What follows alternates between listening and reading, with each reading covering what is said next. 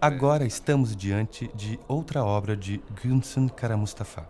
Nesta obra temos duas mulheres, cada uma em um monitor. Elas estão passando por um momento traumático, um momento em que são desalojadas de suas casas e transferidas para outro lugar.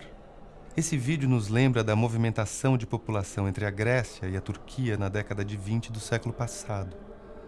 Em um dos filmes há uma muçulmana em Salônica, que atualmente se chama Tessalônica.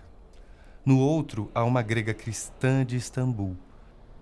Elas precisam sair de casa, mas fica claro que no coração, na mente e nas emoções das duas, elas jamais abandonam aquilo que acreditam ser o seu lar.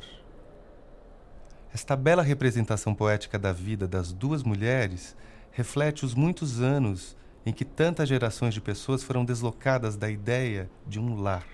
Penso especialmente no movimento dos nordestinos para São Paulo, ocorrido na década de 50 em diante.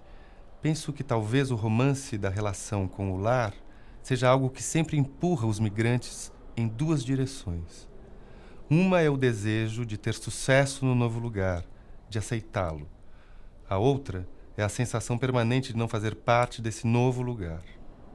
Para mim, esse filme é uma das formas mais poéticas de representar a sensação de deslocamento e a tentativa de construir uma vida nova.